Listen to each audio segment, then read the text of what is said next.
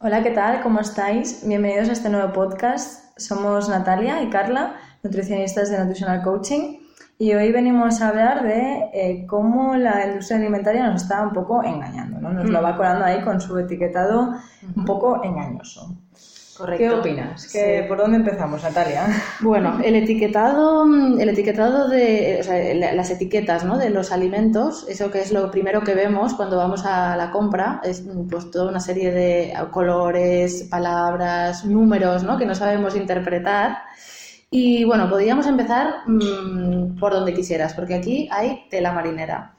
Entonces, yo empezaría por los integrales, ¿vale? Los alimentos integrales. Eh, primero de todo, que ver la palabra integral ya nos suena como a que es más saludable, ¿no? Eh, que es un alimento que, que- que es mejor. Entonces, ¿qué puede pasar? Pues que sea 100% integral, que sea un alimento poco procesado y entonces eh, es, es- es- es bien, ¿no? Está bien. Sí.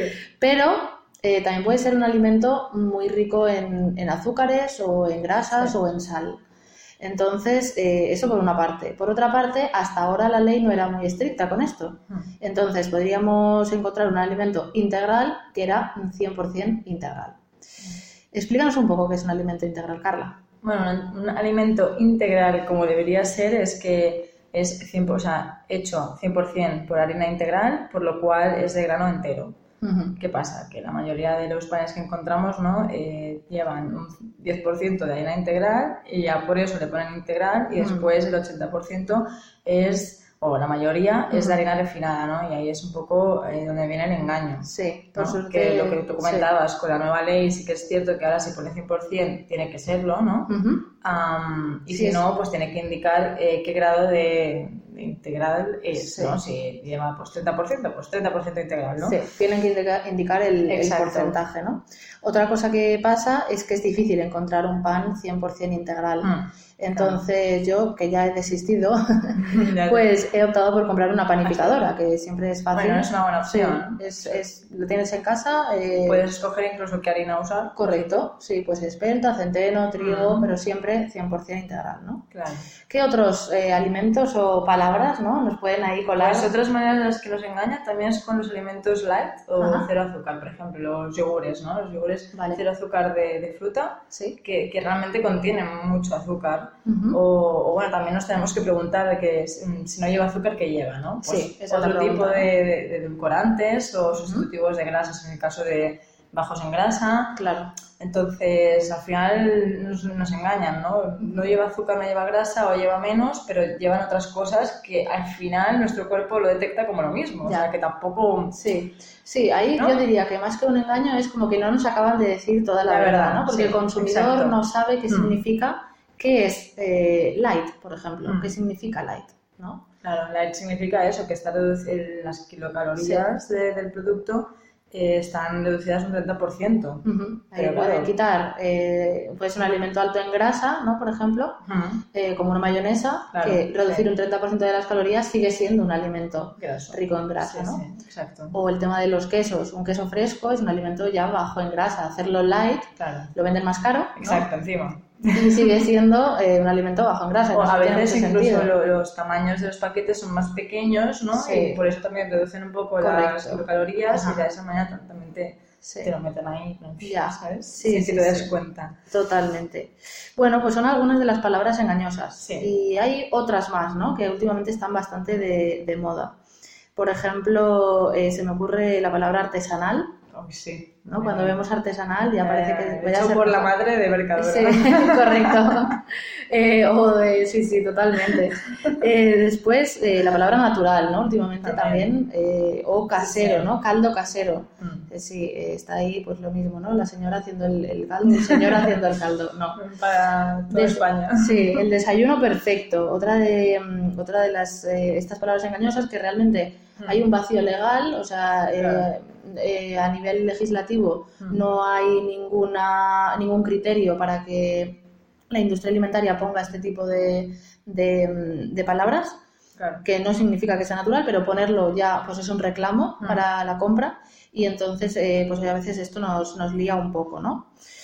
Eh, hay otro- otra palabra que también está últimamente reclamando mucho, que es la palabra bio, eco, orgánico. Sí. ¿Qué, qué opinas de este Sí. tema? A ver, es cierto que mucha gente asocia lo, lo ecológico, lo orgánico, lo bio, ¿no? Que Ujú. al final es más o menos lo mismo, eh, con que es saludable. Es cierto que, que la mayoría sí, ¿no? Que la mayoría o sea, está muy, muy vinculado, pero no porque sea eco ya es directamente am, saludable. Saludable. Es cierto que, que aunque ponga eso, tenemos que igualmente tener ese criterio, ¿no? De decir, Sí. vale, sí, muy bien, viene de, produ- de producción Ajá. ecológica, de aquí de proximidad, muy bien, pero.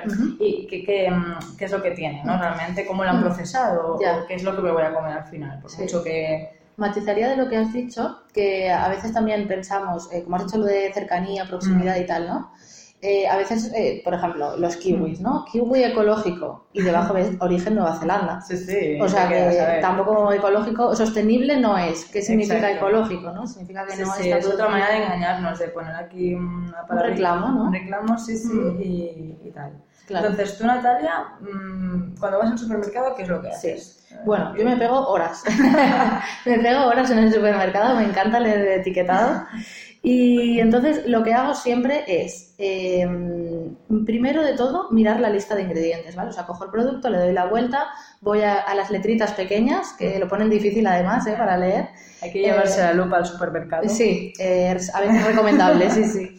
Y me voy a la lista de ingredientes. Entonces, ahí eh, tenéis que saber que la lista de ingredientes siempre va ordenada de más, del ingrediente mayor, en mayor cantidad en ese producto, al ingrediente en menor cantidad.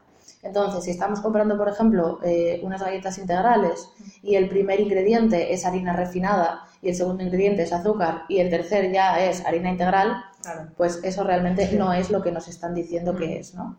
exacto. Eso por una parte. Eh, además, el tema de la cantidad, ¿no? Cantidad de ingredientes.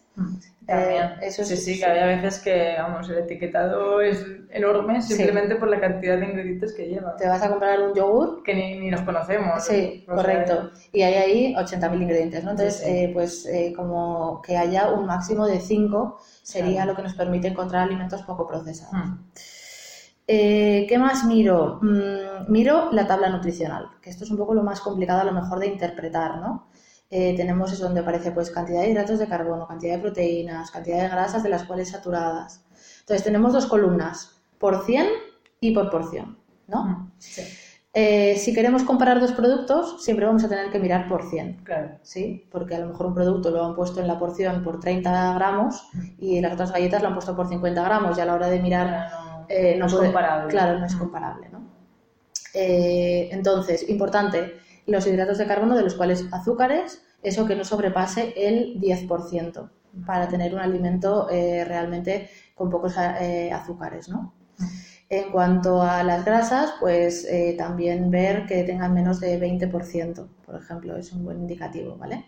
Pero yo creo que con la lista de ingredientes y con el tema de los azúcares ya ganamos mucho, ¿no? Mm. Y bueno, esto es eh, así a grosso modo un poco lo primero que miro, ¿no? Luego ya podría ir viendo un poquito más pues qué calidad tienen esos ingredientes y tal, Sí. pero ya Las como que me- primeras ese sería como tu análisis eh, principal ¿no? Sí. del producto. Sí, correcto. Entonces, ¿qué, qué conclusiones sacaríamos, Sí, un Carla? poco así, mm, con todo esto, concluyendo, sería pues eso, que hay que ser críticos, ¿no? Y cuando vayamos al supermercado tenemos que, vale, sí, pone integral, pero vamos a darle la vuelta y vamos a ver cuánto integral es esto, ¿no? O, Mm. o los embutidos, cuánta carne me estoy llevando a la boca, porque Sí. hay veces que, Es verdad. que ni carne, ¿sabes? Sí, Eh, y que si tienen al menos, o sea, más o menos cinco ingredientes y que todos los conocemos, pues mejor, ¿no? Mm. Sería un poco sí, eso, y saber leer la- las etiquetas. claro. Pues sí, para mí algo importante también, que nos puede facilitar bastante el tener una compra saludable, Mm. es eh, comprar sobre todo que nuestra alimentación se base principalmente de alimentos frescos, ¿no? Todo aquello que no lleva etiquetado eh, va a ser mm, seguramente bastante mejor que lo Mm. que vaya muy etiquetado, muy procesado al final. Sí. Entonces, bueno, pues si basamos nuestra alimentación en frutas, verduras, huevos, legumbre, pescado, carne, lácteos poco procesados, ¿no? Naturales. Mm. Y luego, pues bueno, podemos tener ahí también... Intentar comprar lo menos posible y lo que compremos que sea al menos pues, un buen procesado o se acerque a ello, ¿no? Porque sí que es, que es difícil hoy en día, pero, Ajá. pero no imposible. Mm, Bueno, cada vez está mejorando también un poquito, ¿eh? La Mica, industria mica, alimentaria. Sí. pero, pero aún Se están falta. dando cuenta, se están dando cuenta y el consumidor también cada vez es más crítico y sabe más. Sí. O sea que eso está genial. Bueno, pues eh, esperamos que os haya servido estos tips y nos vemos en el próximo podcast. Adiós, saludos. Hasta luego, chao.